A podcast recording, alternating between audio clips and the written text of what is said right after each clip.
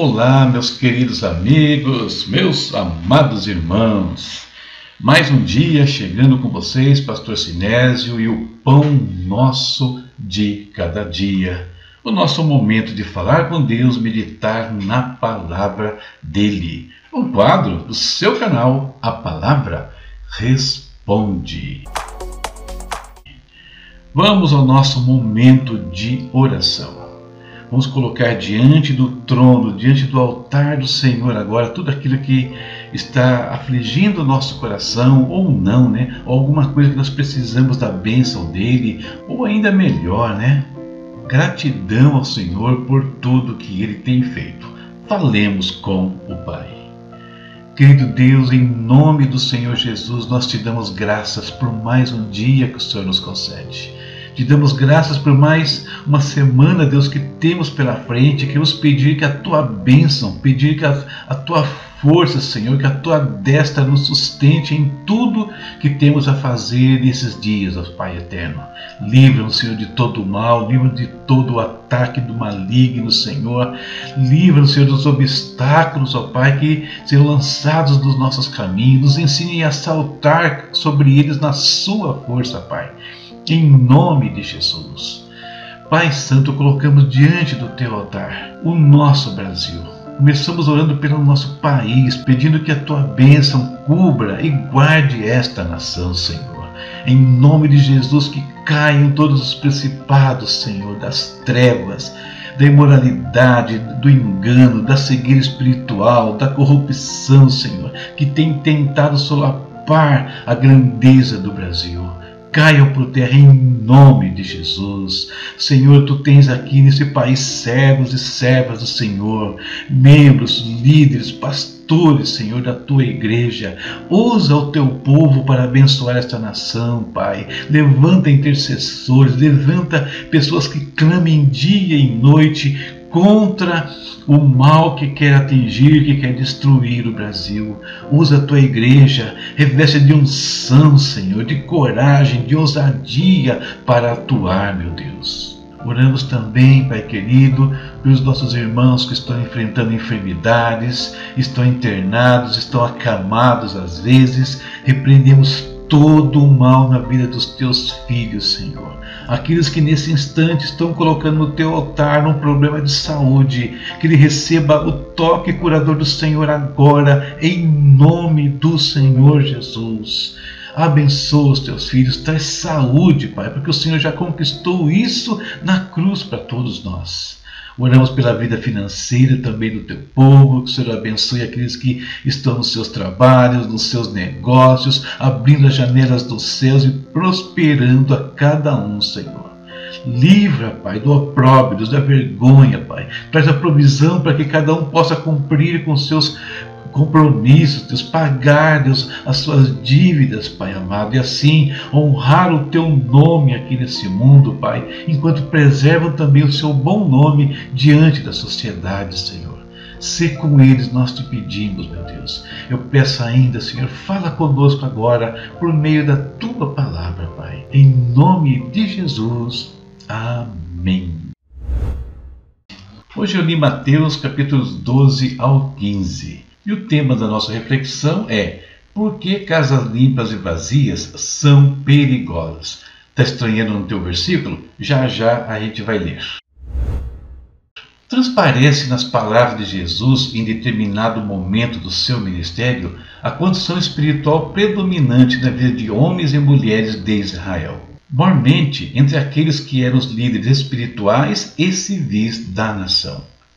Eles estavam tão cegos espiritualmente falando que não conseguiam distinguir nas obras de Cristo a manifestação divina.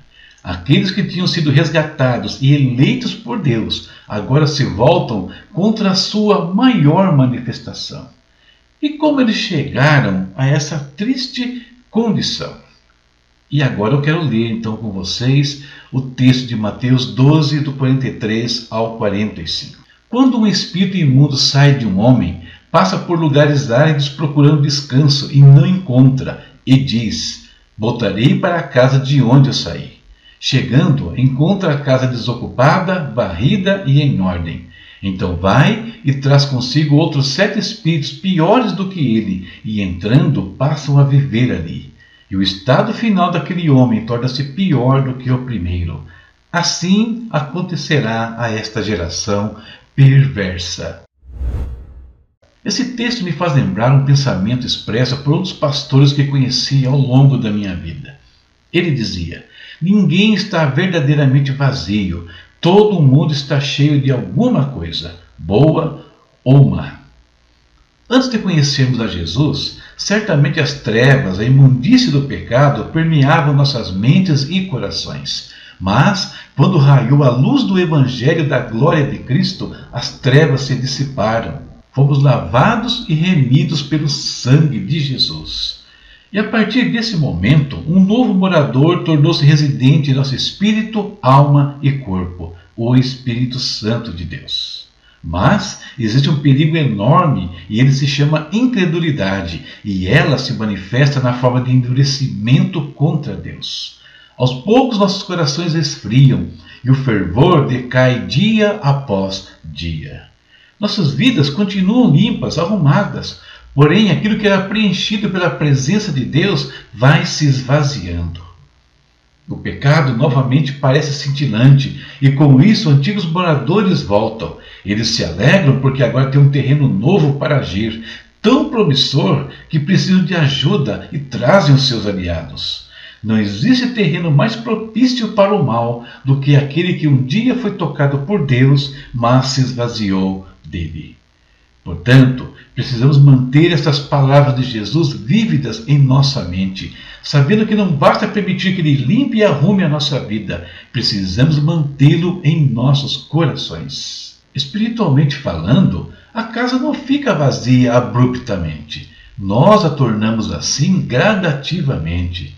E isso é uma boa notícia. Por quê?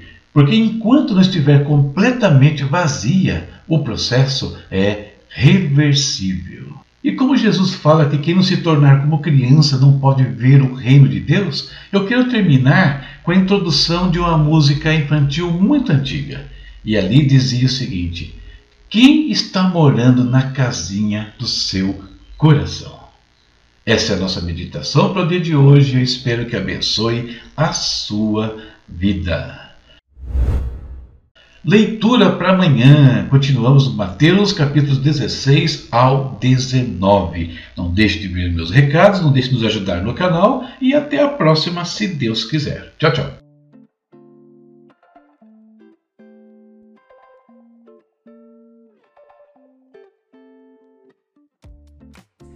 Você também tem estas dúvidas, permita-me apresentar-lhe o primeiro curso do Instituto A Palavra Responde dons e ministérios, resgatando identidade e propósito na vida cristã.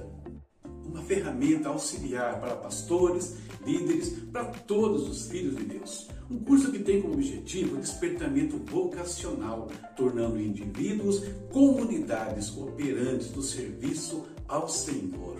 Nessa etapa, estamos trabalhando os dons pessoais, esses que estão aqui ao lado, registrado na Epístola aos Romanos. Como adquirir o curso? É muito simples. Primeiro, acesse o nosso espaço no Hotmart por meio do link que está aqui abaixo ou nos comentários do vídeo. Segundo, em cursos práticos, clique em Dons e Ministérios. Terceiro, adquira o curso usando o meio de pagamento mais conveniente para você. Boleto, cartão de crédito, transferência bancária ou mesmo um Pix. Por ser o nosso primeiro curso, estamos disponibilizando condições especiais para que você possa investir na sua vida espiritual e também ministerial. Estude com seus amigos.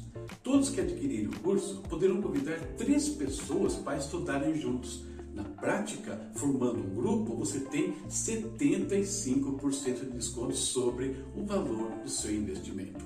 Mas se você quer começar já sem perder tempo, é muito simples. Use este cupom e você vai ter 50% de desconto no valor do curso. É só informá-lo no ato do pagamento.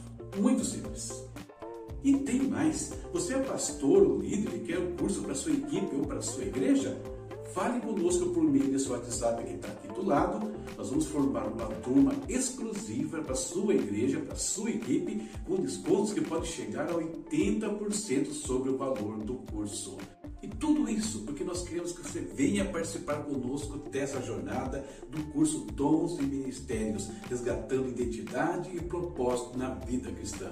Queremos ajudá-lo a descobrir o seu lugar no corpo de Cristo, o seu dom pessoal. Que Deus te abençoe e esperamos você em nossas aulas. Até mais!